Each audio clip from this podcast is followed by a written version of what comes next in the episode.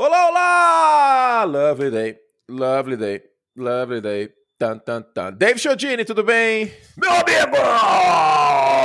Antony Curti, tudo bem comigo e com você? Como é que você está? Nossa, minha vida parece que deu uma guinada positiva, cara. Parece que eu ganhei na loteria. Esse é o sentimento que eu tô acordando nessa sexta-feira. Já colocaram a camisa daquele rapaz no Hall of Fame de Chicago como maior Já é. quarterback? É... É, possivelmente já é o terceiro ou o segundo melhor quarterback da história do Chicago Bears. Isso tipo... com que ele é um, é um Bear a menos de 12 horas. É, eu, eu, eu ainda considero o Jay Cutler o melhor. Isso vai durar até o training camp. E aí tem o Sid Luckman também. Discutivelmente, ele briga neste momento com o Jim Harbaugh. E. Uh, o Jim McMahon. isso, isso, até o training camp, aí depois ele já isso é o melhor. Até o training camp, é. Não, mas segundo o Ryan Pace, que é um grande palhaço em vários momentos, o Andy Dalton ainda é o quarterback número um e os Bears não querem estragar as coisas. Ah, vai pro inferno. Beleza, eu, eu, eu finjo que acredito. Coloca o Justin Fields ontem, para ontem, para jogar. Eu quase, cara, ontem eu quase gastei 120 dólares numa camisa do Justin Fields. Ainda bem que eu não fiz essa, essa Nossa, besteira. 120 porque... dólares é. Sargado, não, não dá, enfim. né? Não, não dá, não dá. Ainda bem que eu nem tenho esse dinheiro para gastar. Ainda bem que eu não fiz isso, porque ainda tem o imposto de importação, né? Que é 60%. Essa brincadeira aí ia sair uns, sei lá, uns mil reais quando chegasse. Então Sal... não fiz essa besteira, me segurei. É salgadinho o negócio. É salgadinho. Salgadinho me lembra pagode, hein? Claro, salgadinho do Catinguelê. É, e Inara, o salgadinho, Inara. né? De, da novela.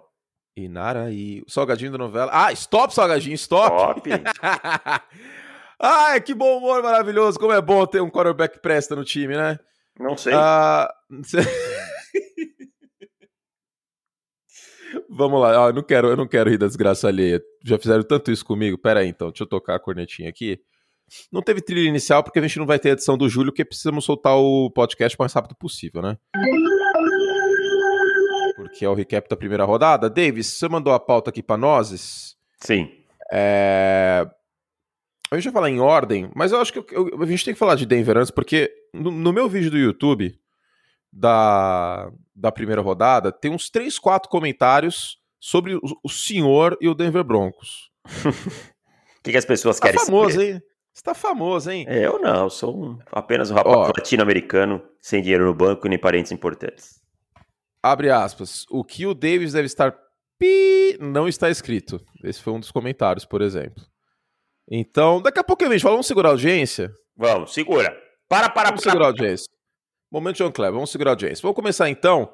Primeira e segunda escolha, a gente não tem muito o que falar, porque a gente já, já falou dessas escolhas Todo antes, já né? falou, né, cara? Todo mundo já falou, Exato. tudo tinha pra falar disso aí.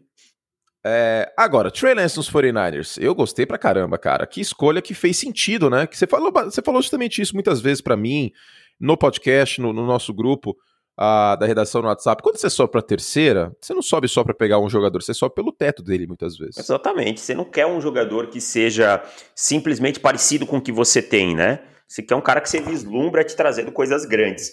E isso eu vejo no Trey Lance. E ele cai na melhor situação possível para ser bem desenvolvido. Para Kyle Shanahan é, é, um bom treinador, o time é um bom time, é, tem um bom sistema ofensivo, é um sistema até de certo ponto parecido com o que ele jogou em North Dakota State e tal. E eu não me espantaria se daqui cinco anos a gente possa olhar e dizer assim, olha, daquela classe fabulosa, quem se saiu melhor foi o Trey Lance, por todo o suporte que tem ao redor, sabe? Talento não falta, suporte parece que não vai faltar. Então é uma escolha maravilhosa aqui para mim, cara.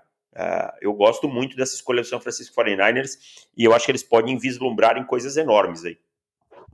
É, e, e aí, lembra você, ouvinte, que tá, tá conosco aqui lavando louça, dirigindo, sei lá, no, no busão, no metrô, sei lá onde você está ouvindo esse negócio. Acho que vocês lembram que eu falei que eu tava com esse feeling do, do Fields, falou, dado falou momento? Sim. Uhum. Falou sim. Do Fields, não, desculpa, do, do, do Lance. Lance. Do Lance porque casava com aquela questão de São Francisco de segurar o Garópolo mais um ano. Né? E aí, por que, que seguraria mais um ano com o Mac Jones, que tem um piso alto e encaixa no sistema? Seria para lapidar alguém. Quem que é o lapidável dessa classe? O diamante bruto. É o Trey Lance. Né? Então, é, enfim. É, essa coisa do do segurar o quarterback veterano para o novato ficar um ano, eu acho que ultimamente está se falando demais para todo quarterback. Parece que todo quarterback tem que ficar. Não, não, sim, mas, não. Mas, você não, mas você não acha que neste caso faz sentido, cara? Não, Porque... Faz, mas o que eu, eu, só queria. É, o que eu quero dizer é o seguinte: teve gente falando isso como se o Justin Fields precisasse passar um ano no banco, que eu não concordo. É, mas pouco eu já falo sobre isso. Do, do Trey Lance eu concordo. Eu acho que não, não, não vejo problemas em ele começar o training camp atrás do, do Jimmy Garoppolo e vale, vale a lembrança, o Jimmy Garoppolo tem problemas de durabilidade, né? Então, talvez o Trey Lance acabe entrando logo no time. Exatamente, é isso que eu ia falar. Ano passado a gente viu isso com o Justin Herbert, que era outro que não precisava de. de ah, vocês estão sendo. Tá me ouvindo, Davis? Curte. Lá, lá, lá, um me corte, ouve? Deu um corte no seu ah, áudio. Sim, agora desculpa. sim. O... o Justin Herbert ano passado ele não precisava de tempo no banco e poderia ter começado desde a semana 1. A gente não está sendo engenheiro de obra pronta, a gente bateu muito nessa tecla, tá? Então, uh, o Trey Lance eu acho que tudo bem. Só que, como ano passado o Herbert entrou no lugar do Taylor, aquela lesão bizarra que ele teve perfuração no, no pulmão, pode acontecer do Garoppolo machucar, porque, cara, vamos combinar, né? São 50% de jogos perdidos por lesão desde 2017, quando chegou em São Francisco. Pode muito, muito acontecer do, do Trey Lance entrar em algum momento da temporada. E outra coisa, beleza, ele é cru em processamento de, depois do snap, alguns overthrows, alguns underthrows também, em passes mais longos, mas foram zero interceptações em 2019. E mesmo sendo contra a segunda divisão, zero interceptações é muito fruto da inteligência do quarterback. E eu acho que isso ele fez muito bem, cuidar bem da bola. Good, boas decisões, né? Tomar boas decisões e tal, não importa o nível de jogo que você joga, se você toma boas decisões, uhum. se você domina. Então eu acho também que ele tem algumas coisas a ser refinada. Vale lembrar que ele é um jogador muito jovem, foi draftado e não, não tem 20 anos, se não me engano. 20, é, é 21, eu acho, não é? É, é, não sei, ou ele tem 20, tá? É um dos poucos jogadores aí que não tem 21, alguma coisa é, assim. Ele é, lembrei, ele faz 21 em maio, é. dia 9 de maio. E 21 é a, a idade da maioridade americana, né? Pra, pra, na maioria é, o Trey, Lance, o Trey Lance não pode... o Tom Brady foi draftado antes que o Trey Lance nasceu. Nasceu, ideia. Então, assim, 49ers torcedores fiquem felizes, tá? O Sim. time fez um movimento realmente para garantir o seu futuro. Vai dar certo? Só Deus sabe. Mas é, a perspectiva é ótima. É, e, e Davis, é aquilo de valor. A gente vai bater muito nessa tecla do valor no podcast hoje. Por exemplo, tem algumas escolhas que não tiveram um bom valor. Os Raiders, eu acho até que os Saints. Mas a gente vai falar daqui a pouquinho sobre isso. Uh, passando para a quarta escolha rapidinho, nem sei se você colocou aqui na, na pauta. Nem coloquei, falar... tava muito cantada, né? É, Pitts, Chase Waddle e Smith você não colocou na pauta, mas eu acho que é válido falar, porque a Atlanta provavelmente não teve uma uma proposta, um pacotão por essa quarta e falou, velho, vamos de Kyle Pitts mesmo para deixar esse ataque aqui voando baixo com Calvin Ridley, Pitts, Julio Jones e Matt Ryan. E vamos que vamos, até pelo histórico do Arthur Smith, ano passado, o John Smith, Tyrant dos Titans agora com os Patriots, teve oito touchdowns. E com, com, com o Kyle Pitts, bicho. Esse aí é o mínimo que acho que dá para pensar nessa próxima temporada. Eu falo de Atlanta já há um bom tempo que não é a terra arrasada que as pessoas pregam. Não. Não é a terra. Era um time muito mal treinado, em que não tinha mais clima e tal, né? E eu não vou me surpreender se Atlanta, com um ou outro ajuste aí, brigar pro playoff, cara. Não vou me surpreender nada, nada, nada. É, porque Carolina não é um time que dá para se empolgar tanto nesse primeiro momento com o, com o Sam Darnold. A gente precisa ver o que vai acontecer com o Sam Darnold, certo? Certo. Uh, além disso, New Orleans tá com a setinha apontada para baixo. Né? Sim, sim, sim. A New Orleans é uma incógnita muito grande, né? É, aí tem Tampa Bay que é o favoritaço aí da, da divisão, mas Atlanta pode brigar pelo, pelo wild card na, na NFC. São três vagas de wild card. Então, eu eu eu estaria bem contente se eu fosse torcedor de Atlanta.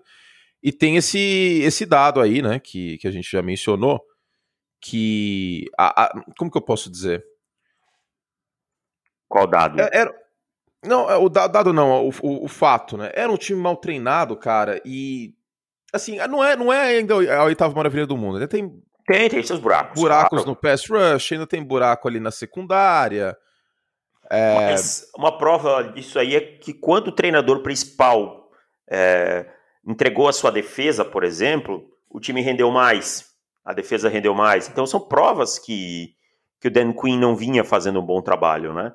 É, desde a, desde a derrota no Super Bowl, aquela virada histórica, o, o, esse time não conseguiu andar mais sobre, sobre a, a mão do Dan Quinn. Então é um time que pode sim, cara. E o Kyle Pitts é um jogadorzaço. Vamos seguir, Devão, que tem muita tem coisa para falar aqui. Uh, tivemos a corrida por recebedores, né? Começando com, com o Pitts, vamos considerar ele um recebedor, é tight end, mas recebedor. Depois o Chase na 5. Uh, eu não sou tão fã dessa escolha, porque eu acho que é mais rarefeita a oportunidade de pegar um offensive tackle e wide receivers você pega com mais facilidade. O Jamar Chase não é o Julio Jones, tá? Não acho um jogador ruim, muito pelo contrário, era o melhor wide receiver dessa classe. Mas, novamente, em termos de valor, Penny aqui não é uma escolha sexy, né? Offensive tackle. Só que quando você tem um quarterback voltando de ligamento anterior cruzado rompido e que uma linha ofensiva teve problemas nos últimos 3, 4 anos, eu acho que seria interessante proteger ele melhor. É, eu acho que aqui eu, eu, eu também faria o que você está falando, mas eu consigo entender eu entendo, é, a lógica do, dos Bengals. O Ryan Riff vai dar um ano para eles, talvez eles tenham algum, alguma ideia de algum jogador que esteja na segunda rodada, ou estão pensando realmente ano que vem gastar na free agency por um offensive tackle, né? Então, assim, não faria, pegaria o Penny Sewell, mas eu consigo entender. E eu acho que Jamar Chase traz uma combustão extra para esse ataque. Combustão. Gostei. É, agora tem um corpo de recebedores bem interessante, né? Sim, Pro... você tem Higgins, Boyd e, e Jamar Chase, né, cara? E é uma reunião, né? Porque o Joe Burrow jogou com o Jamar Chase. Uma coisa que faltou no ataque dos Bengals ano passado foram os passes em profundidade. E o Jamar Chase tinha essa conexão muito interessante com o Joe Burrow no college em LSU. 11 dos 20 touchdowns de 2019 do Jamar Chase foram em rotas verticais, tá? Então nesses touchdowns ele foi muito bem. E 11 de 20 em alvos para pelo menos 20 jardas. Os Bengals não foram bem nisso na temporada passada. Devão, Waddle em Miami. Miami se lascou, né? Porque subiu de volta para 6, saiu da 3 para 12, subiu para 6 pelo Kyle Pitts ou pelo Jamar Chase. Sobrou o Waddle, mas não é uma derrota para os Dolphins, não. Não, acaba saindo um pouquinho caro pela volta para 6, mas Jalen Waddle é um excelente jogador, é aquele cara que pode transformar qualquer jogada numa big play, né? Pode transformar qualquer jogada numa big play, aquele cara que cheira a, a big play. Então, assim, eu gosto do jogador, não gosto tanto do valor da escolha, né? Onde foi escolhido. Mas é um jogador que pode ter impacto imediato. Pode ter impacto imediato e ele tem aquela, sempre aquela ameaça de, de home run, que o Davis mencionou já. É um cara muito bom na execução das rotas e, e também consegue verticalmente fazer aí um bom trabalho, tá? Porque você pegar os números dele, eu sei que é college football, né? A gente tem que contextualizar sempre os números, mas em rotas verticais foi bem e conseguiu separação, porque ele é muito rápido, né? Ele tem uma aceleração muito impressionante, o Jalen Waddle. Os Lions foram muito bem, né, cara? Os Lions foram o melhor jogador disponível, eu acho.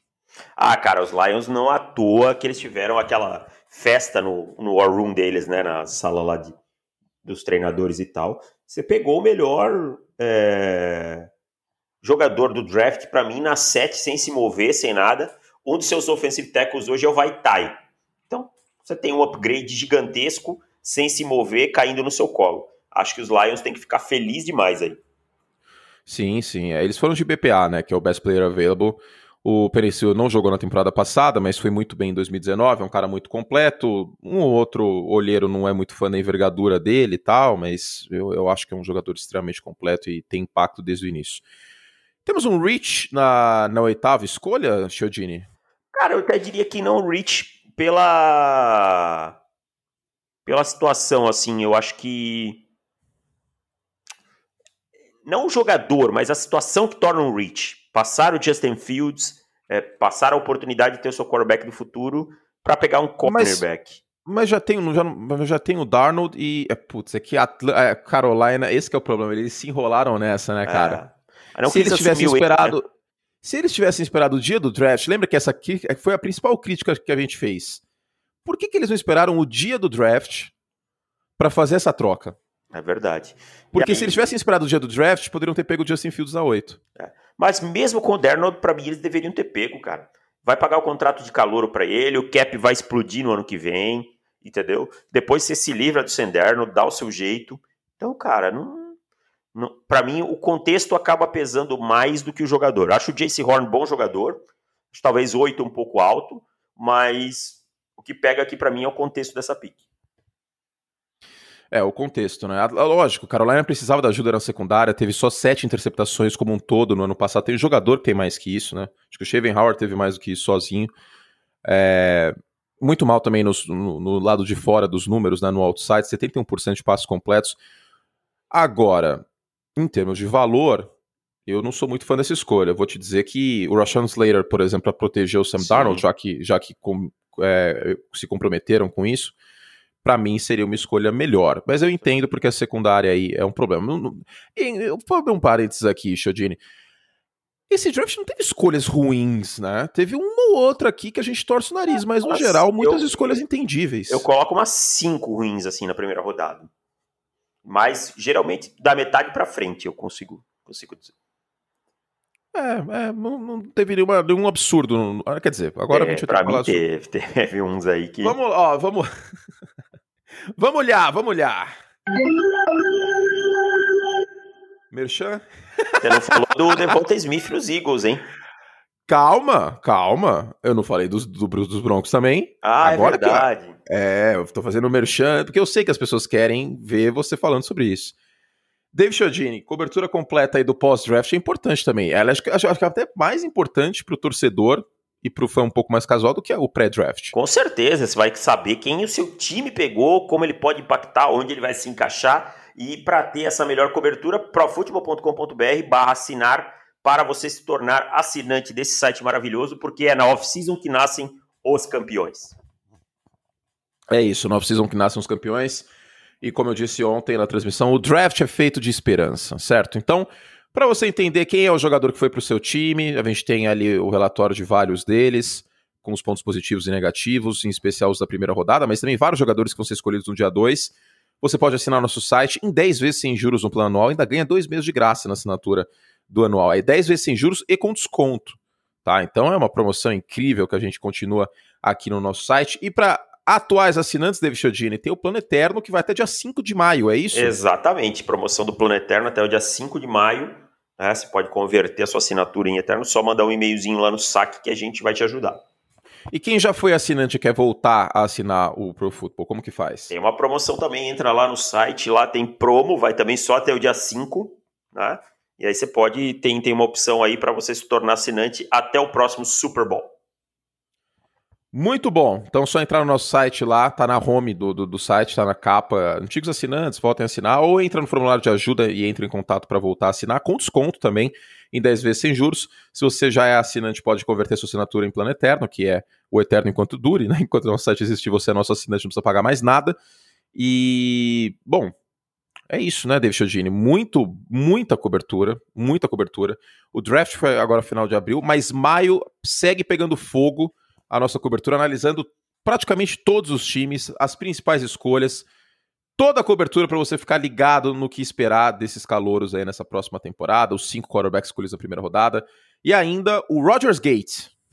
Rogers Gate, daqui a pouco para você que é assinante. Gente vai gravar um podcast hoje ainda só para os assinantes sobre essa situação do Aaron Rodgers. Para ter acesso a esse podcast e todo esse conteúdo, profutbol.com.br barra assinar. Falou faltar o link para você assinar no site se você nunca assinou profutbol.com.br barra assinar. Plano mensal com desconto também no primeiro mês, plano anual com desconto. Vem com a gente que é muito legal. Well, uh, eu, na hora, eu fiquei surpreso, aí depois eu tive um clique na transmissão, falei, cara, Green Bay precisa de cornerback. O Patrick Surtain junto com o, o nosso querido Jerry Alexander seria uma bela dupla de cornerbacks. O que está acontecendo em Green Bay e em Denver, hein? Nada. Absolutamente nada. Boatos, mais boatos, e depois pela escolha de Green Bay ficou claro que não, isso não quer dizer nada. Denver passou Justin Fields para pegar mais um cornerback. É, as pessoas acham que eu tô bravo, eu não tô bravo, eu tô decepcionado, é mais decepcionado que bravo. Mas acho que depois de um tempo trabalhando com futebol americano, se a gente acaba criando uma casca, eu não fico mais triste, cara. Sendo bem honesto, eu não não perco meu sono por causa de, de, time de futebol americano, nem, nem pelo Corinthians eu perco meu sono, quem dirá pelo Denver Broncos. É, cara, Denver vai pagar o preço no futuro por, essa, por esse motivo aí. Para mim, ontem o Vic Fangio assinou a carta de demissão dele, ao final de 2021. Vai ter uma excelente defesa, O problema não é o Patrick Surtain, ele é um bom valor, é. mas o time contratou o Kyle Fuller, é só por um ano, eu sei. Tem o Bryce Cahan no roster, tem o, o Ronald Darby por três anos e draftam cornerback. Se ele tivesse ainda draftado o Micah Parsons, eu até entenderia. E aí Seria pass... menos feio. É, passou. Passou o Justin Fields, que caiu no colo.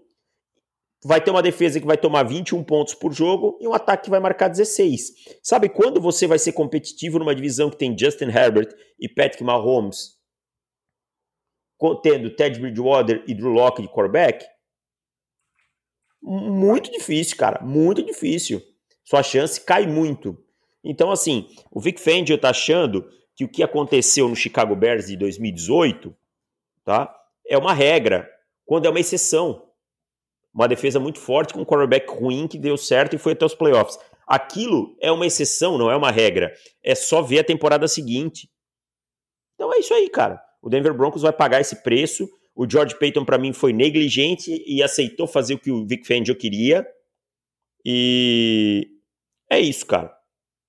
Para mim, não... Denver, Denver é, fez um movimento burro, não pelo jogador, que é bom jogador, mas, mas pelas necessidades pelo, e pelo valor. Pelo contexto. Etc. Esse time só mudaria de patamar com o quarterback. Não, não, não pegou o quarterback, caiu no colo, merece ficar no limbo mesmo. É, uma escolha que eu não gostei, não pelo jogador, novamente, é um bom jogador o Patrick Surtain, é, consegue jogar em press, é um cara refinado, no, enfim, é um bom cornerback, né? É um bom cornerback. Mas a gente bateu muito nessa tecla que Denver tava um quarterback de fazer um pouquinho mais estrago na, na Conferência Americana e esse quarterback não é o Ted Bridgewater. Não. Com o Justin Fields disponível, até com o Mac Jones disponível, me assustou é, o Patrick Surtain como escolha de Denver. E como o, Denver, o, o Davis falou, o Micah Parsons faria mais sentido, né, até pela carência, e não, não carência, mas né, pela, pela diferença de talento do corpo de linebackers para cornerback do que o Patrick Surtain, porque o time foi, at foi atrás do, do, do Kyle Fuller, do, do, do, Ronald Darby, como você mencionou, não é uma secundária ruim neste momento. Tem o Justin Simmons no fundo do campo, safety. E, enfim, você acha que ainda dá para sonhar com o Aaron Rodgers, Davis? Olha, cara, eu, eu acho. Eu acho que não, cara. Não, eu acho que não vai acontecer nada com o Aaron Rodgers, pra te falar a verdade. Sendo bem honesto, eu acho que não vai acontecer. Nesse momento, eu acho eu, entre, é. Denver, entre Denver e Aaron Rodgers. Cara, eu não, eu não tô achando que ele vai ser trocado, não, viu? Sendo muito sincero. Também não. Não, que... não, não tô achando. Agora, o ponto para Green Bay é que rachaduras acontecem, né? E agora os times, boa parte dos times mataram a fome por quarterback. E aí, o que, que consertaria essa situação que a gente vai falar no, no, no outro podcast? Trocar o Jordan Love, que foi o que consertou a situação em New England, foi trocar o, o Jimmy Garoppolo trocar o Jordan Love consertaria, mas... o Jimmy Garoppolo não foi uma escolha de primeira rodada, né? Exato, e o Jimmy Garoppolo acho que tinha muito mais empolgação em volta dele do que temos com o Jordan Love hoje, porque o Garoppolo estava três anos já sendo lapidado, por assim dizer. O Jordan Love ano passado sequer ficou ativo para boa parte das partidas e não era o, o reserva imediato do Aaron Rodgers, então... Enfim, vamos ver, daqui a pouco a gente comenta sobre no podcast de assinantes, porque a gente ainda tem 20 minutos aqui, a gente está no top 10 ainda. Devonta Smith, Davis, é... tem aquele negócio que ele não é tão diferente em, em biotipo, em, é... em, sei lá, em, em, protótipo que o Jalen Rigor, né? É isso, cara. É um jogador parecido, é um jogador que tem muitas questões aí que é com o peso dele, mas eu acho que ele tem talento, eu gosto dessa escolha. O time subiu, né, da 12 para 10 aqui, uma troca rara entre rivais de divisão, né? Trocou com o Dallas Cowboys. É, ele tem road running, corre bem as rotas, tem boas mãos, cria separação e tal. A única questão mesmo é como vai ser essa transição por ele ser muito é, leve, muito fino. Mas eu acho que é um jogador também que eu gosto dessa escolha aqui. É muito parecido com o Jalen Rigor. Ok, concordo com você. Mas eu acho que os dois podem fazer um estrago num ataque que vai ser você vai precisar fazer com que o Jalen Hurts solte a bola rápido, né? Você tem que, que, fazer com que ele solte a bola muito rápido e esses caras ganhem jardas depois da recepção. Acho que essa pode ter sido a tônica dessa escolha. E nem Dallas nem Filadélfia foram atrás de cornerback, como era uma expectativa muito forte, né? Exatamente, não foram, né? É, porque até porque eu acho que os dois que eles queriam já tinham saído. JC Horn e Patrick Surtain ali na 8 e na 9. Isso pode ter adiado os planos. E aí os Giants saíram da 11, porque Nova York, em tese, gostaria de um de um edge rusher, e aí seria muito cedo para ele, ou o Devonta Smith, que foi muito considerado. Acho que até era o Devonta Smith, viu? Philadelphia, muito obrigado, Philadelphia Eagles, porque se não fosse o Philadelphia Eagles, não sei se, se os Bears conseguiriam subir para 11, talvez os Giants ficariam ali na 11 e pegariam o Devonta Smith. Daqui a pouco a gente fala dos Giants. Antes, os Bears subiram para 11 e não foi nada caro, hein? Não, não foi nada caro. Saiu uma, uma barganha, cara. Foi uma primeira rodada extra de 2022, né? É, e... e... a quarta rodada deste ano. E uma quinta rodada também, né? Do ano que é, vem. Teve, teve, uma quinta rodada. O que é uma quarta e uma quinta rodada? Nada. Nada, nada, nada. nada, nada. O que é uma isso primeira é... rodada extra para você pegar o quarterback do futuro numa franquia que vem penando com isso há décadas? Há ah, 100 nada. anos, há 101 anos. Nada. Específico. Nada. Absolutamente nada. Então, assim, Ryan Pace puxou gatilho na hora certa, conseguiu um bom preço e sai com o quarterback do futuro.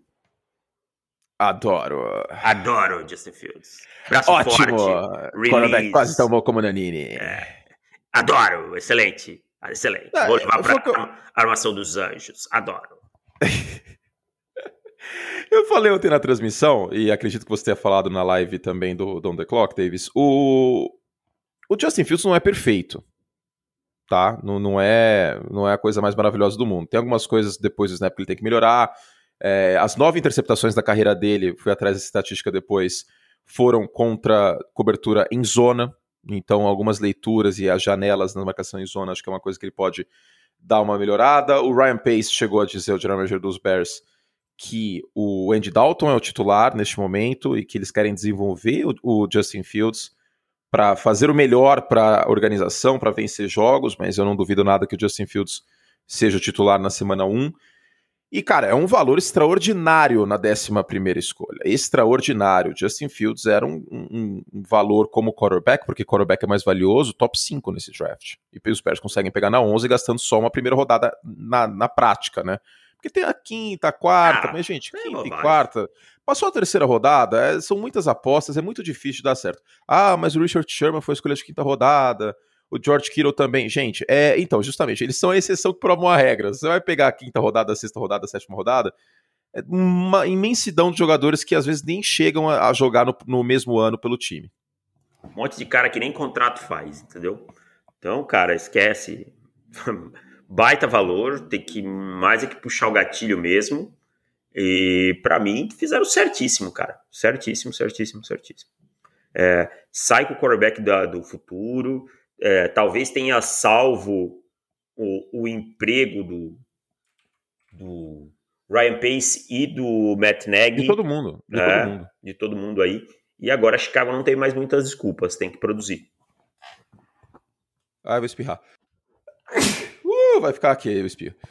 É, Deivão, Dallas, a gente, a gente cantou essa pedra, né? Do, por causa do, do Leighton Van Der Esch. Cantou, né, cara? E sai com o segundo melhor jogador do draft para mim na 12. O, o, Jerry Jones operando na mesma linha do ano passado. Caiu um jogador que ele adorava num, ponto mais baixo da board. Ele foi lá e pegou, como aconteceu ano passado com o CD Lamb. Pode ser o fim do Van Der Esch, mas pode ser que fique mais um ano aí. É, ele vai ter esse ano de contrato, né? Mas é, Micah Parsons eleva o nível demais aí, né? Para uma unidade que não jogou bem ano passado. Exato, uma unidade que teve seus problemas contra a corrida também, né? Vale lembrar. Então, o Micah Parsons é um cara que, putz, ele é, ele é, ele é completo, né? Talvez marcação homem a homem seja um, uma questão que ele possa melhorar, mas pelo volume foi, foi baixo. Minha única preocupação com o Micah Parsons é o fora de campo. Se ele tiver focado em jogar futebol americano, os Lions, oh, os Lions, os Cowboys vão ter feito uma bela escolha. Não, mas faz tanto tempo, não tô passando pano não, mas faz tanto tempo os problemas que ele teve que e ele foi pai também, né? É, vamos, vamos ver, talvez isso, as coisas isso costuma, tenham... isso costuma amadurecer a pessoa. É, Vamos passar então para a décima primeira. A gente vai ter que dar uma acelerada aqui. Deixa eu pegar a pauta que o David separou. Décima primeira já foi, já foi. Ah, desculpa, são os Bears. Vamos para o bloco 11 e 20. A gente não vai conseguir falar de todas as, as escolhas. Daqui a pouco a gente cita, pelo menos. Mac Jones dos Patriots na 15 também é um bom valor, né? Bom valor. As pessoas trataram o Mac Jones como um quarterback pior do que ele é, pela aquela questão de São Francisco subir e gastar duas primeiras rodadas para pegar ele. Eu acho ele um bom jogador. Eu acho na 15 ele cai num bom lugar para ser desenvolvido, num sistema parecido com que vai ser suas valências. Eu não sei se ele vai ser titular de cara, eu acho que não. Mas, cara, caiu no colo de New England sem fazer força. Se não der certo, é uma escolha 15 que não deu certo. É muito raro você conseguir um quarterback na 15 para ser o seu titular, né? E tá valendo aí, cara. Eu acho, achei uma boa escolha também na 15. É, eu, eu concordo em gênero, número, número e grau. É um cara que encaixa no sistema do, do New England Patriots. E não é que nem o Kyle Shanahan, que qualquer quarterback encaixa. É que, tipo. É... o Mac Jones tem as ferramentas para esse sistema. E, e, vou dizer mais: sou mais o Mac Jones hoje do que, do que o Cam Newton para ser quarterback dos Patriots na semana 1, mesmo sendo calor. Eu também acho. Eu também acho. Vai ter que. Vai ter que jogar. O Ken Newton vai ter que fazer um training camp muito bom, muito acima da média. É. Bom, sobre os Patriots, algo a mais? Eu, aqui, acho que você já falou tudo, cara. Você resumiu muito bem em 30 segundos tudo que eu penso sobre isso e eu acho que a, essa é a análise. Eu até falei no, no ar também durante a transmissão. Essa é a primeira vez que os Patriots escolhem um quarterback na primeira rodada com Bill Belichick e a primeira vez que os Patriots escolhem um quarterback na primeira rodada desde 1993 com o Drew Bledsoe. Então o Mac Jones aí sendo escolhido. E não precisaram subir para isso, né? Uhum. Não, não precisaram, não gastaram nada extra, né, cara? Então é isso aí que, que vale. É... Acho que é isso, cara. Dos Patriots não tenho mais muito a acrescentar, não. Olha o telefone tocando, deixa eu Ah, deixa eu tocar, é lá na minha mãe. É que a casa é divide é, parede colada. então. Bom, vamos seguir então, meu querido. Uh... Sobre os Cowboys, só uma coisa que eu lembrei. O Keanu Neal foi convertido para linebacker. Tem o Van Nest, o Keanu Neal e o Jalen Smith. Ah, mas o, o Keanu Neal vai ser aquele híbrido de safety linebacker para pacotes é, de tá, terceira é, descida é, e tal. Faz sentido. O antigo strong safety, né? Por assim dizer. Uh, sobre as outras escolhas desse bloco, Davis, eu vou citar rapidamente. Rashawn Slater, excelente escolha. Adoro. Adoro. Na 12, na 13, adoro. Como diria Nela Torraca. Uh, que mais aqui? Os Jets foram muito bem no Elijah Vera Tucker, era uma necessidade de miolo de linha ofensiva, foi uma boa escolha, também gosto dele. Foi muito bem no jogo terrestre em USC. Javen Collins, oh, vamos torcer para Arizona colocar o Isaiah Simmons e o Javen Collins junto em campo, hein? Ô, Brasil, vamos lá. Ô, Vance Joseph, por favor, bicho. Esse é o grande problema. Por favor, coloca os dois em campo. Agora, os Raiders estão de brincadeira. O Mike Mayo que passou, eu vi um, um, meme que fizeram. O Mike Mayo que passou 15 anos trabalhando com draft e agora os caras só draftam jogador de dois times, Alabama e Clemson. Ah, mas isso aí é pique do John Gruden. O cara jogou 41 jogos em Alabama, é o famoso estar disponível que ele tanto preza. É um cara que o, o Tom Cable gosta muito por causa do tamanho e 34 de braço, esse tipo de coisa. É muita coisa old school nos Raiders para dar certo para mim. Essa é a pique clara do John Gruden. Para mim, um reach enorme na 17. É um jogador que vai dar muito trabalho na proteção de passe, vai ter que melhorar muito. Então, eu não gosto. Desculpa, eu não gosto nada dessa escolha. É, cara, eu, eu vi ele cedendo umas pressões ali que me assustaram e Putz, cara. Pra mim é jogador de dia 3, cara. Sendo bem honesto, é jogador de dia 3. É, pra mim era final de, de. Não final, é terceira rodada, cara. Não Nem sei se terceira rodada eu pegaria. É eu acho que eu sou mais benevolente nessa situação. Talvez eu tenha um pouco de Scald the Helmet. Tô criticando isso, mas tá, talvez eu tenha um pouco disso na minha cabeça. Sei lá, hein, velho. Os caras perderam o Rodney Hudson, Gabe Jackson, Trent Brown e a solução é o Lex Leatherwood na 17. Mais um reach dos Raiders, né? Mais Todo um. ano é um cara de dia 2 que os caras estão pegando no meio da primeira rodada. Pô, pelo amor de Deus. Não dá. O time, é, o time vai ficando problemático assim. É, cara, e são 10 anos de contrato com o John Gruden, né? Então vai ter que aguentar por um tempo aí. Ninguém vai querer torrar a grana também, não. Rapidinho aqui, o Jalen Phillips na 18, bom valor, tem que torcer para ele ficar saudável, né? Porque tem esse histórico, e se tiver mais uma concussão, Deus queira que não tenha, mas é, corre o risco de se aposentar, mas é um bom valor. Miami precisava de um prestador de passe. Washington na, na 19. O Jamin Davis eu acho que é um reach, sinceramente. É um, é um leve reach para mim, assim. É, eu vejo potencial nele, eu vejo ele cru. Eu acho que assim, ó. Ele caiu no melhor lugar possível atrás daquela linha defensiva, com o Jack ah, é Del Rio, que é um bom coordenador defensivo, que sabe usar é, jogadores atléticos como ele ele precisa aprender a processar o jogo. Se ele processar o jogo, cara, esse cara tem potencial de ser um Darius Leonard, de ser um Fred Warner. A questão é que ele tá cru. Eu pegaria na primeira rodada? Não. Eu acho um leve reach? Acho. Mas eu consigo. Esse eu consigo entender. Esse eu consigo entender. Eu entendo, eu entendo. Eu não, não, não acho que é nenhum absurdo, não. Até porque tem essa questão da comissão técnica. E o Ron Rivera também. Bom. Eu sei que é muito tosco falar isso, mas o Ron Rivera foi linebacker quando é. ele jogou não, na NFL. É só é, o cara, um cara entende. Né? Olha o histórico é, dele Luke linebacker. Kuechly, então, Shaq Luke Thompson, Kuechly, Chuck Thompson, o exato, outro, exato. Thomas Davis Jr. também jogou muito bem com ele. É, é um jogador que eu acho que tem um potencial interessante. Pegaria antes do, do Ouso Coramoa? Não. Mas é uma máquina de tackles longo, esguio, ele precisa, ele precisa sair da, da, dos bloqueios melhor. Só que é aquilo que você falou, é a questão de leitura também, que eu acho que pode ser bem lapidado. Para terminar o pacotão da, da 11 a 20, o que, que os Giants estão fazendo, cara? Entendi nada também. Primeira vez na vida que o Dave Guerra mandar um, um trade down. Tá? Eu, eu entendo, ah, precisa de armas e tal, mas o time acabou de pagar o Kenny Golladay. O time tem o me fugiu, o Darius Layton, que é um bom recebedor. O time tem o, o Shepard, né? E, então, assim, Kadarius Stone vem para ser mais um jogador nesse time. Ah, mas ele pode ser uma arma sair do backfield. Meu amigo, você tem Saquon Barkley saindo do backfield. Não tem nada. Que é um excelente recebedor, é. mesmo sendo. Não tem nada, nada, nada que o Kadarius Stone faça que o Saquon Barkley não possa fazer, sabe? Então, assim, você tá pagando caro, velho. Você, você contratou o John Ross agora há pouco. Você tem o Dante Pérez. Sabe, eu não entendo isso, cara. E assim, o Kadar Stone não é nem só pela questão de time já ter peças. É porque eu não acho ele um jogador bom para escolher número 20. Era final de primeira rodada o Kadar Stone. E mais para baixo ainda.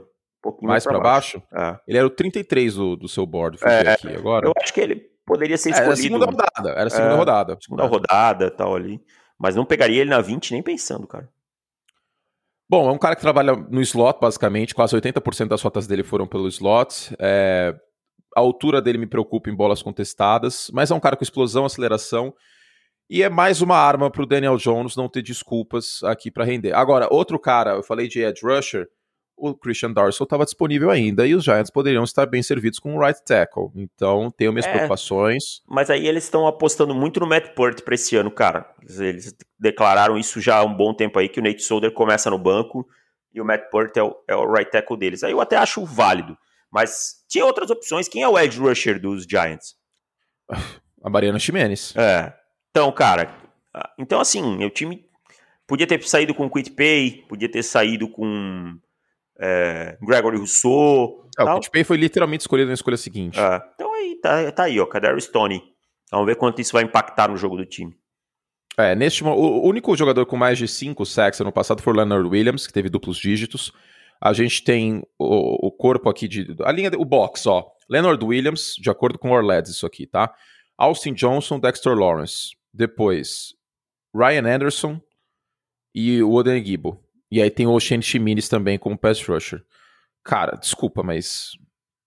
Tipo, não é vai pouco, dar. É pouco. Não vai dar para pressionar o quarterback só com o Leonard Williams com 10 sacks por, por, por, temporada, cara. Precisaria de pelo menos um jogador aqui com 8, 9 sacks e, ou, ou com o potencial de ter mais. A gente tinha peças aqui, o Kitpay, por exemplo, de é, de Michigan, que foi escolhido pelos Colts na sequência, que poderiam fazer isso. Falando nisso, bela escolha de Indianápolis, hein? Bela escolha. Eu, eu inverti no meu último mock essas escolhas aí de Indianápolis e Miami, 18 e 21, acabaram sendo o contrário, né? Acabou acontecendo o contrário. O time precisava de um splash na, na posição de edge, o time precisa de um jogador para produzir na ponta, o Justin Houston foi embora. Acho que jogando no lado de Forrest Buckner, ele pode uhum. aparecer, que vai criar espaço, ele é explosivo, ele é inteligente, ele compensa a falta de tamanho, e eu gosto bastante dessa escolha. É, e era uma necessidade gritante, né? Os Colts perderam o Danico Altry, jogador muito subestimado, inclusive, que assinou com os Titans, e o Justin Houston ainda é free agent. Não sei nem se o Houston poderia voltar ou não para Indianapolis, e de qualquer forma já tá no fim de carreira, não é aquele jogador da época de Kansas City, né? Exato. Excelente escolha. Adoro, adoro, adoro, adoro. Na sequência, boa escolha dos Titans também. Se ficar saudável, agora a gente tem o Janoris Jenkins de um lado, o Caleb Farley do outro e o Bud Dupree chegou na free agency. É ainda, tem o Christian, ainda tem o Christian Fulton, né, que vai jogar mais esse é. ano. É, eu gosto também. Eu acho que só precisa estar tá saudável e tal. Se tiver saudável, talvez tenha pego o melhor cornerback da classe. Foi o meu, meu, meu primeiro cornerback durante bastante tempo, né? É, até sair que ia precisar fazer mais uma cirurgia nas costas e tal. Caleb Fairley, se tiver saudável, jogador zaço. Adoro. Adoro. Vamos lá, deixa eu ver aqui a pauta. Eu não tô seguindo a pauta, que bagunça. É... Ah, ele vai na ordem aí que tá tudo certo. Bloco 21-32 tem aqui. Colts, Titans, Vikings e Ravens com bons valores. Então vamos falar. Os Vikings, o Christian Darson, que belíssima escolha na 23. Desceram e ainda pegaram um bom jogador, um bom offensive tackle, hein? Uhum. É o cara que eu tinha colocado para eles na 14, cara. Eles desceram e pegaram o mesmo jogador. Eu acho que eles iriam realmente nele na 14. Entenderam é, um cara que ele agressivo, instintivo. Cara, Gosto demais. Que escolhaça, que escolhaça de Aliás, a NFC North inteira, menos Green Bay, voou nesse draft. Exatamente. Foi, foi um dia terrível para o torcedor do Green Bay Packers. Daqui a pouco a gente fala da escolha de Green Bay, porque ainda tem, tem o BO do Aaron Rodgers, os Bears saem com potencial franchise quarterback, os Lions com potencial offensive tackle de, ao pro, e os Vikings também, se bobear. Então, tipo, foi complicado o dia pro torcedor dos Packers. Daqui a pouco a gente fala mais. Mas o Christian Darson é um jogador que eu não esperava que estaria disponível aí na escolha número 23. E olha como são as coisas. De quem que era essa escolha originalmente, Chiodini? Essa 23 dos Jets, que antes ela era de Seattle. Hum... Que tem o Jamal Adams. É. Seria bom ter um offensive tackle, né? Ali no lado direito, né? Muitas outras coisas, né? Seria bom, né? Ai, ai, ai, Pete Carroll. O Pete Carroll meteu a banca, falou: nossa, escolha de primeira rodada é o Jamal Adams, estamos muito empolgados com o futuro dele. Então tá bom, Pete Carroll. Por dois tá anos, então, você escolheu Jamal Adams, né? Ai, ai, ai. Agora, detesto essa escolha? Não detesto. Vocês sabem que este não é um podcast pró. É... pró running backs da primeira rodada. Mas é que a situação era tão trágica no corpo de running backs dos Steelers ano passado que eu entendo. Eu faria isso? Não. Eu iria de, de, de linha ofensiva ou de cornerback, né? Porque basicamente é o Joe Hayden, essa secundária, e o Mika Fitzpatrick, e do resto tem buracos. Mas eu ah, entendo essa escolha do Najee Harris. Eu sigo na minha analogia que isso aqui é chamar o eletricista para arrumar o encanamento e vai ter, vai ter o seu impacto? Vai, mas você não vai arrumar o, o principal e tinha valores para arrumar o principal. Você tinha Tevin Jenkins, você tinha Lion Ashberg, você tinha é, Jalen Mayfield, você podia escolher. Então eu, eu não gosto. Parece que o time botou na cabeça que precisava de um running back. É, vai ser um jogador sólido na NFL, para mim, vai ser um jogador interessante, mas eu faria bem diferente não, não gosto dessa escolha. É, eu não sou fã dessa escolha, entendo, não, mas não sou fã. Ano passado o corpo de running backs dos Steelers foi pavoroso, só que é o que o Davis falou. Será que é só esse o problema? A gente já mencionou que a linha ofensiva do, do Pittsburgh Steelers não fez um bom trabalho abrindo espaço para o jogo terrestre, e o Paulo se aposenta, o Villanueva sai na free agency e sobrou só o David De Castro, com um quarterback que tá uma pancada de, também de perder sei lá quantos mil jogos. A transição então, dos Steelers vai ser meio sofrida, cara. Eu acho que eles meteram louco aqui para tentar dar um último gás para a carreira do, do Roethlisberger, mas vamos combinar que talvez eles conseguissem pegar o Javonte Williams na segunda rodada. É, eu não gosto, não gosto dessa escolha aqui não, cara. E a gente ainda tinha, por mais que você, eu sei que você não é tão fã do cara, você ainda tinha o Greg Nilsson disponível, você ainda tinha, é, deixa eu pensar mais quem aqui de offensive tackle, o Jalen Mayfield disponível, Tevin, o Tevin Jenkins, Jenkins, o Tevin Jenkins estava disponível, o Leon Ashberg, como você falou. É, deixa eu pensar de. É que o White Davis acho que seria muito cedo. Não, eu acho, acho um bom valor aí, cara. Acharia um bom valor. Eu pegaria assim.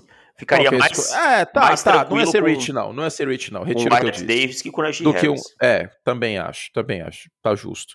Mas eventualmente numa segunda rodada, você poderia, se não tivesse disponível o White Davis, teria o, o Landon Dickerson disponível. Então. Sei lá, hein, Davis. Eu, e, e, com certeza teria running backs aqui na segunda rodada, né? Running Os dois de North Carolina. Você acha um, um, bom running back mais fácil que você acha jogadores nessas posições que a gente falou? É, sempre o nosso, o nosso argumento sempre é esse, né? A questão de, de valor e questão de. Ah, eu não discuto é... mais isso aí, sabe, cara? Eu não discuto mais porque ninguém tem argumento novo, sabe?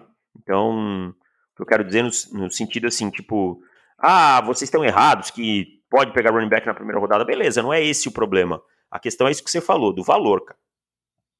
O, o, mundo, é, o mundo é um lugar bonito porque ele dá voltas, David Chiodini. Vamos falar de uma outra escolha aqui. Fausto Silva acertou com a Band. Eu vi cinco anos, voltando, cara. Voltando com a, pra Band, que, que foi onde ele. O, o Fausto no Perdidos da Noite era muito mais legal do que do, da Globo. Pronto, falei. Você que o Fausto tá tocando o terror nos últimos programas aí, cara. É, ele tá, ele tá metendo louco bastante. É ah. É verdade. É verdade. Bom, nem sei porque eu falei sobre esse assunto. Mas... Não, mas é importante. Faustão é uma entidade. Agora, é, ó, é, essa escolha aqui do Jacksonville Jaguars é palhaçada. Ah, eu não gosto nada disso aqui. Sabe, e, não porque... é, e não é porque é running back, não. É porque o James Robinson foi muito bem ano passado, passou das mil jardas, não precisava de running back. Não é porque pegou um running back na primeira rodada, é porque não precisava, não cara. precisava. E você vai ver no final do ano, quando você comparar estatisticamente, claro, um pode ter mais volume que o outro, vai ser muito próximo. Você vai ter gasto uma primeira rodada por uma coisa que um drafted free agent pode te entregar.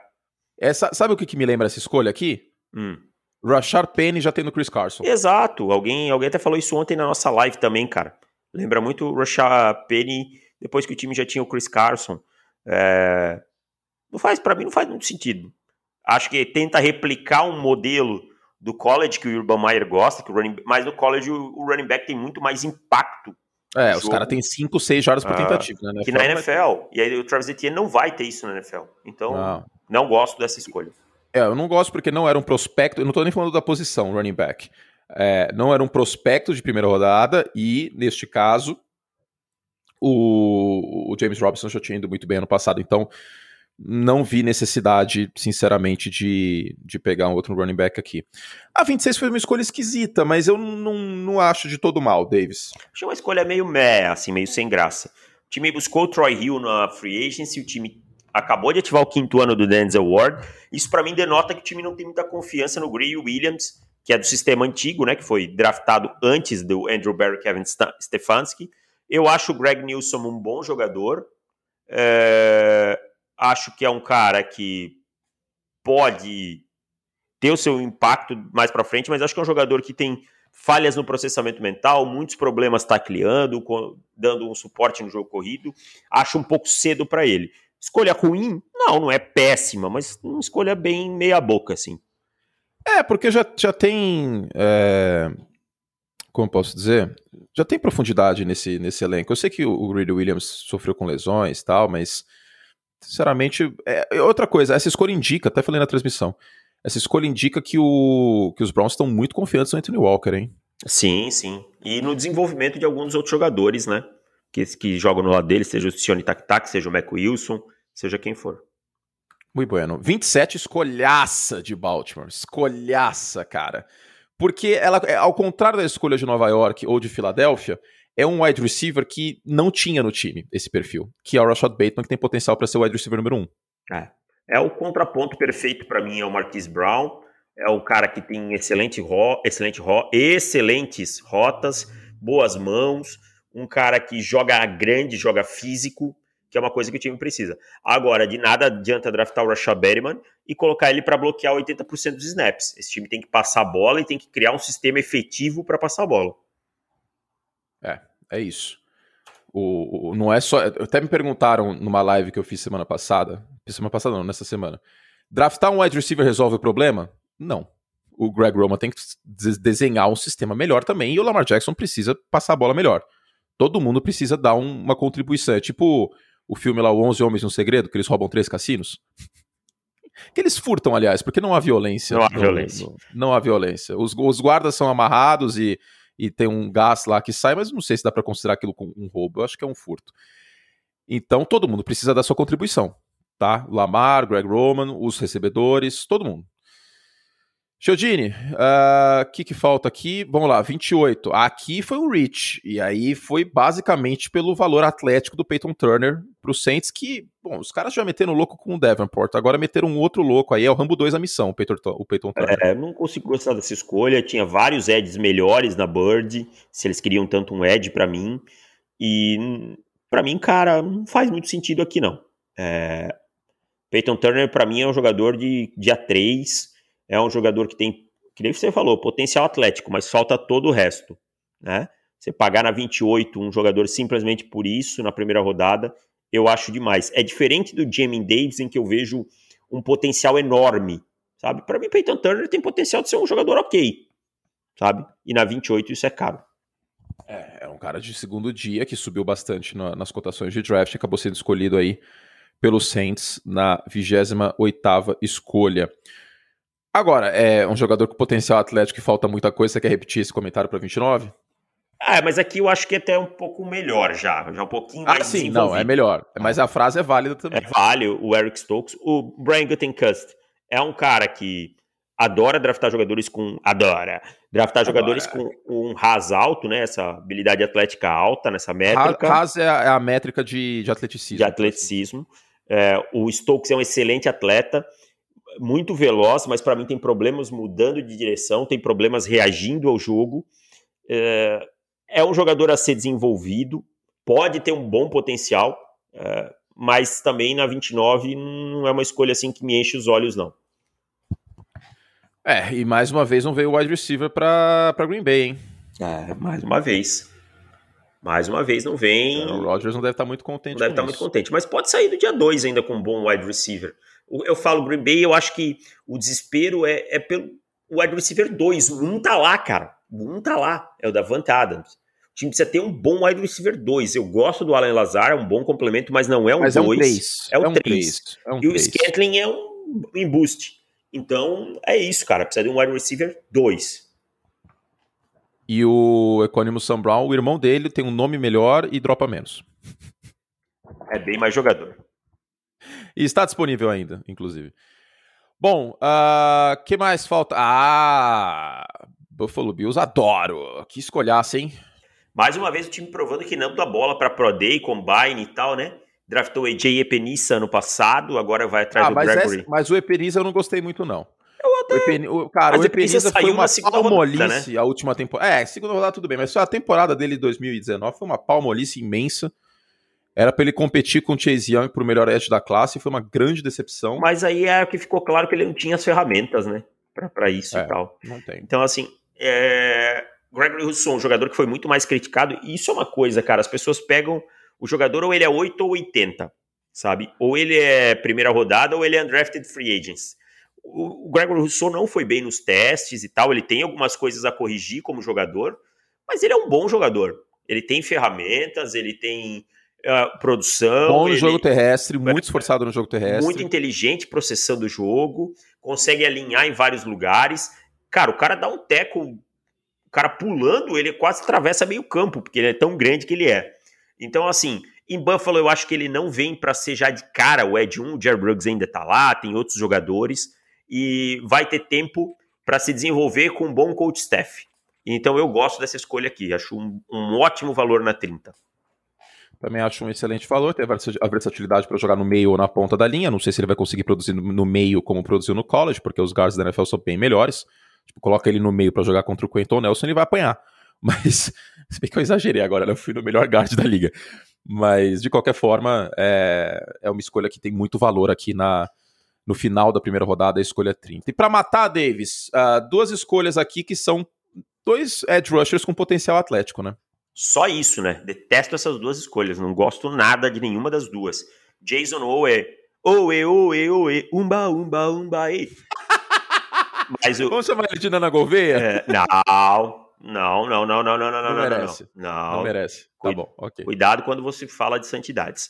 Ah, então, assim, cara, Jason Owe, nenhum sec na temporada passada. Ah, mas ele gerou pressões e pressões é o que importa. Se você não consegue finalizar suas jogadas no college, possivelmente você vai ter problemas na NFL. Mesmo você tendo uma vantagem absurda fisicamente no college. Porque na NFL você vai encontrar outros monstros, cara. Você não é o único monstro, sabe? Então, assim, e no final das contas, quem vai receber um contrato grande? É o cara que gera muitas pressões ou o cara que, que consegue sexo? Se você não conseguir sexo, você vai ser no máximo um edge mediano. Essa é a verdade, tá? Então, assim, um cara de zero sexo é um wrestler jogando futebol americano, tá? Ele precisa aprender muita coisa. Ele joga todo snap como se fosse um passe contra a corrida. Ele é muito, muito ruim. Eu não gostei nada dessa escolha. E aí eu posso replicar isso para o Joe Tryon, na 32 em Tampa Bay, que é um cara que tem tamanho e tal, mas muito, muito tecnicamente muito subdesenvolvido, precisa evoluir muita coisa para ser uma escolha de primeira rodada. Eu sei que vai sentar atrás do Shaquille Barrett e do Jason Pierre-Paul, mas também para mim é um jogador muito parecido com o Peyton Turner. Sim, sim. Falta arsenal de pass rush, é. é. um trabalho em desenvolvimento, pegada é. Marcus Davenport. E o OL basicamente só pressionava o quarterback. 97% dos snaps dele ele foi para cima do QB é. e foi só titular durante uma temporada. É, me, me preocupa essa, essa questão dos dois serem cruz, mas o draft também faz parte. Você draftar talentos atléticos e tentar desenvolvê-los, né? Não é, não é o fim do mundo e não foi uma escolha número 10, né? Foram a, foi a 31 e a 32 os Ravens já fizeram um bom trabalho lapidando pass rushers, né? Então vamos ver o que acaba acontecendo aí no caso do Jason Owe, que era uma necessidade de pass rusher, e do Joe Tryon lá em Tampa Bay. O Joe Tryon não deve ter tantos snaps nessa primeira temporada, porque ainda tem o Jason Perry sob contrato, ele é free agent no outro ano. O, o, o Tryon, então, chega para ser titular para 2022 apenas. Adoro o David Chiodini, muito bom. Rapidinho, quanto, quanto tempo de programa a gente já tem aqui? 55 minutos três nomes para esse segundo dia, porque as pessoas já vão ouvir, já vai ficar velho o podcast, então nem adianta a gente gastar muito cartucho nisso.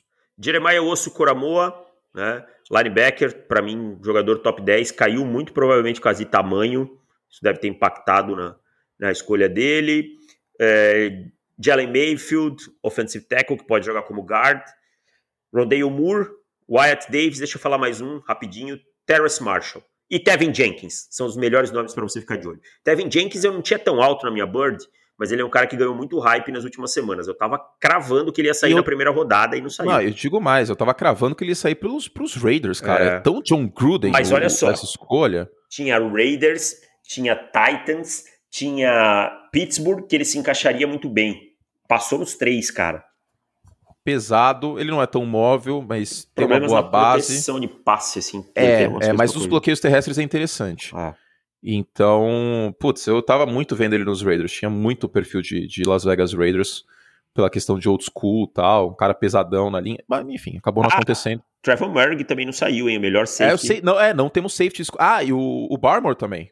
Christian Barmore, é verdade que também Não temos nenhum safety, o que prova aquilo que a gente comentou. A classe de safety e a de interior defensive lineman eram as duas classes mais rasas, por assim dizer. Então, ainda temos o na classe de interior defensive lineman o Christian Barmore, o de Guzwa, é, na classe de safety todos, né? É. Mas o Trevor Morgan e o Richie Grant e o Jevon Holland também de, de, de Oregon, acho que são os três principais. Então hoje é o dia 2, para você quiser acompanhar a partir das 8 horas na ESPN 2 estamos nessa com o Nardini, homem maravilhoso, muito bonito, gastronômico. Sacanagem um, falar isso pro Davis, né? Olha, fazendo ciúmes dele. Um milanês. Mas você vai me trair hoje também, não vai? Tem live do On The Clock? Sempre, bitch. Tem, tem sim. A partir das 8 horas também lá no canal do On The Clock BR. Muito bom. Então, continuamos a nossa cobertura hoje em outros lugares, por assim dizer. E o nosso podcast termina por aqui. Para mais uh, conteúdo, David Chiodini, como que faz? profutebol.com.br barra assinar e lá você vai ter a epopeia sobre Aaron Rodgers no dia do draft. Muito bueno, muito bueno. Vamos gravar agora então. É isso, meu povo. Não teve musiquinha, não teve edição, porque a gente precisava soltar esse podcast o mais rápido possível. Espero que vocês tenham gostado. Um beijo no nariz de vocês, no, na pontinha do nariz. Quem falava assim? O Sérgio Malandro? Não, acho que era o Bozo. Era o, é o Bozo, é o Bozo. Bozo cheirador. Oh, meu Deus, não tem edição. Ah, se bem que isso aí é um fato notório Pô, já, né? É fato, cara. Pô, tem é, filme um... sobre isso, cara. É verdade, é um fato notório.